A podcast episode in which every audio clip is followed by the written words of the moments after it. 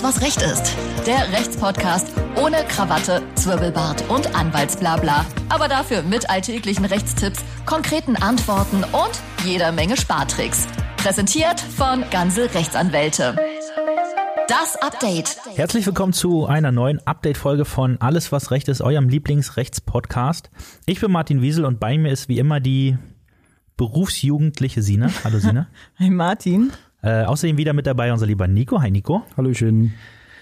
Heute dabei die Frage, ob Sonderrechte für Geimpfte okay wären, ob man im Homeoffice auch mal das Recht hat, nicht erreichbar zu sein und ob Amazon seine Beschäftigten zur Sonntagsarbeit zitieren darf. Und los geht's. Seit Wochen wird bereits darüber diskutiert, ob geimpfte Menschen Sonderrechte bekommen sollten. Der Eventim-Chef hat beispielsweise gefordert, dass Geimpfte die Möglichkeit bekommen sollten, wieder Konzerte zu besuchen. Deshalb steht die Frage im Raum, ob solche Sonderrechte ethisch und rechtlich vertretbar wären. Zudem wurde die Frage diskutiert, ob beispielsweise Gastronomiebetriebe oder Einzelhändler bestimmen könnten, dass nur Geimpfte in deren Restaurants oder in die Läden dürfen. Deshalb haben wir uns einmal damit beschäftigt, wie die Rechtslage aussieht und was der Deutsche Ethikrat dazu meint. Zunächst einmal kann man sagen, dass private Unternehmen durchaus das Recht haben, selbst zu entscheiden, wen sie in ihren Laden lassen und wen nicht. Das nennt man Privatautonomie beziehungsweise als speziellere Form die Vertragsfreiheit. Ein Restaurant kann also einen Dresscode für seine Besucher vorschreiben und ein Club kann, wie manche schon am eigenen Leib erlebt haben, über den Türsteher oder die Türsteherin entscheiden, wer rein darf und wer nicht. Die Grenzen dieser Vertragsfreiheit sind im Artikel 3 Grundgesetz und im Allgemeinen Gleichbehandlungsgesetz AGG beschrieben. Darin ist festgelegt, dass niemand unter anderem aufgrund der Herkunft, Religion oder des Geschlechts benachteiligt werden darf. In dieser Liste nicht vorhanden ist allerdings der Impfstatus. Dementsprechend kann auch das als Kriterium für den Einlass in das jeweilige Geschäft herangezogen werden.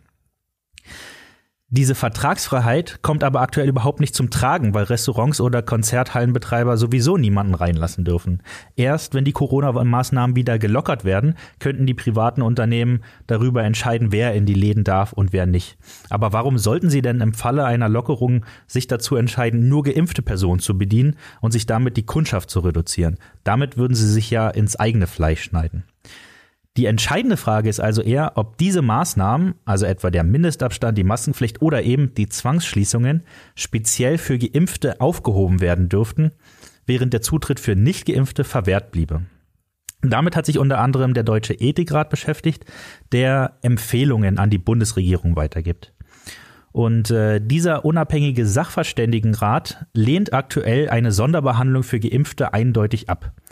Der Grund dafür ist zum einen, dass es zum jetzigen Zeitpunkt unklar ist, ob Geimpfte nach wie vor Corona übertragen können und so Risikogruppen anstecken könnten. Zum anderen könnte eine Lockerung der Corona-Maßnahmen nur für Geimpfte laut dem Rat zu einer Spaltung der Gesellschaft führen. Er empfiehlt stattdessen, Einschränkungen sollen mit dem Fortschreiten der Impfung für alle, also unabhängig vom Impfstatus, zurückgenommen werden. Eine Ausnahme räumt der Ethikrat jedoch ein, wenn es um die Isolationsmaßnahmen in Pflege- und Seniorenheimen geht. Diese sollen nämlich im Zuge des Impfstoff- äh, oder Impffortschritts schnellstmöglich aufgehoben werden.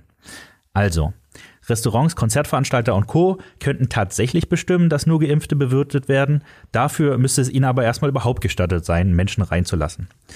Die Regierung wiederum könnte festlegen, dass einige oder alle Corona-Maßnahmen nur noch für Nicht-Geimpfte gelten. Da sagt der Ethikrat aber hm, lieber nicht, das könnte zu Problemen führen. Und äh, wir wissen ja auch nicht, ob Geimpfte noch gefährlich sind.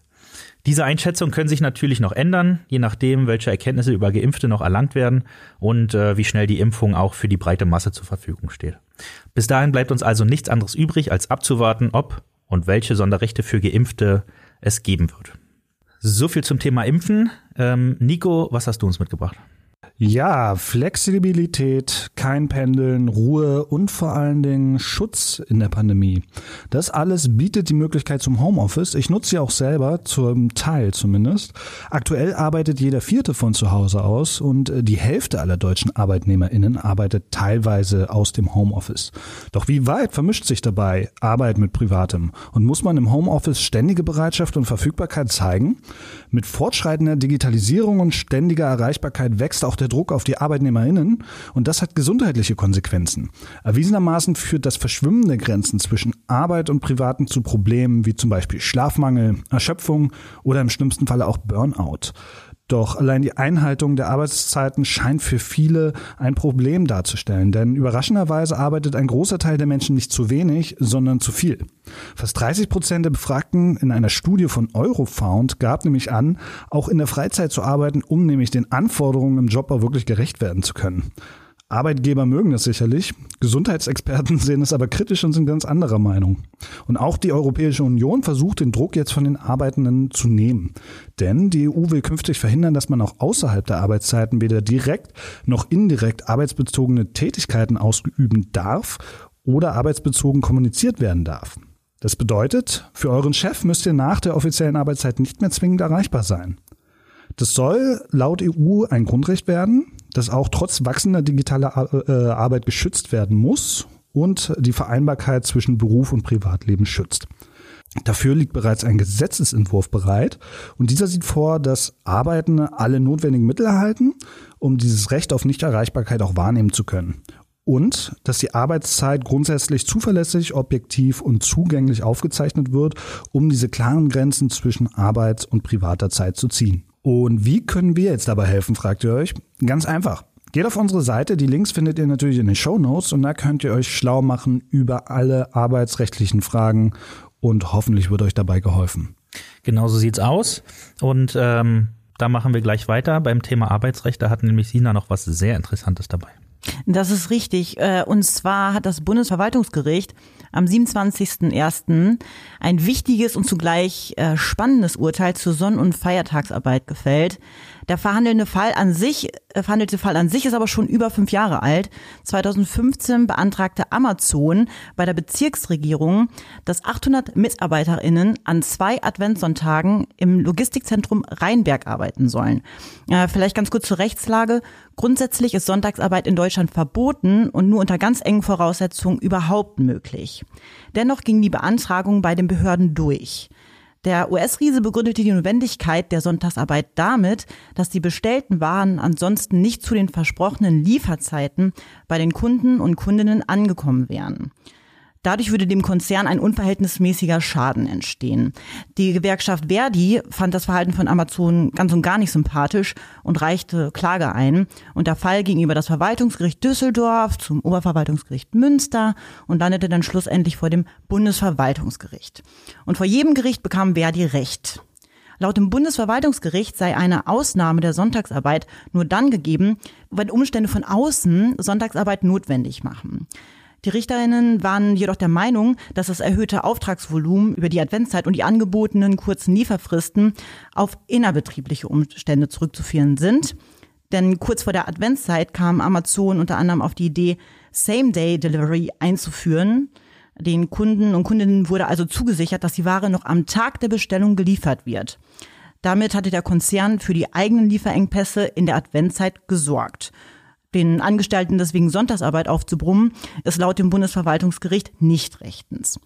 Äh, vor allem, weil Amazon aus den vorherigen Jahren wusste, wie viel über die Weihnachtszeit los ist und dass die Einhaltung der Lieferzeiten ohne Sonntagsarbeit kaum möglich ist. Ähm, trotz rechtlicher Ohrfeige des Gerichts schließt der Konzern nicht aus, auch künftig Sonntagsarbeit in Deutschland beantragen zu wollen. Verdi und Verbraucherschützer werden sich dem aber auch in Zukunft klar entgegenstellen. Orhan Ackmann von der Verdi äh, äußerte sich beispielsweise mit folgendem Zitat, das lese ich mal kurz vor. Es kann nicht sein, dass der Versandhändler seinen Kunden Lieferversprechen macht, die er nur erfüllen kann, wenn er die Beschäftigten zur Arbeit am Sonntag zwingt. Amazon ist nicht die Feuerwehr oder das Krankenhaus, äh, auf die man auch am Sonntag nicht verzichten kann. Aber nicht nur Verdi, sondern natürlich auch wir Kanzlei, ganze Rechtsanwälte setzen uns ArbeitgeberInnen entschieden entgegen, welche die Rechte von ArbeitnehmerInnen verletzen.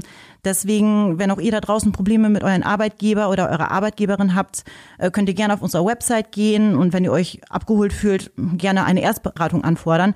In vielen Fällen bieten wir auch eine Erstberatung kostenfrei an. Guckt einfach mal vorbei bei uns. Liebsten Dank, Sina das war's für heute schon mit alles, was Recht ist. Seid äh, nächste Woche gerne wieder dabei. Ähm, und auf ganze-rechtsanwälte.de gibt's alles, äh, was wir heute erzählt haben und noch viel mehr zum Nachlesen. Bis dahin, tschüssi. Tschüss. Macht's gut. Alles, was Recht ist. Der Rechtspodcast von ganze Rechtsanwälte.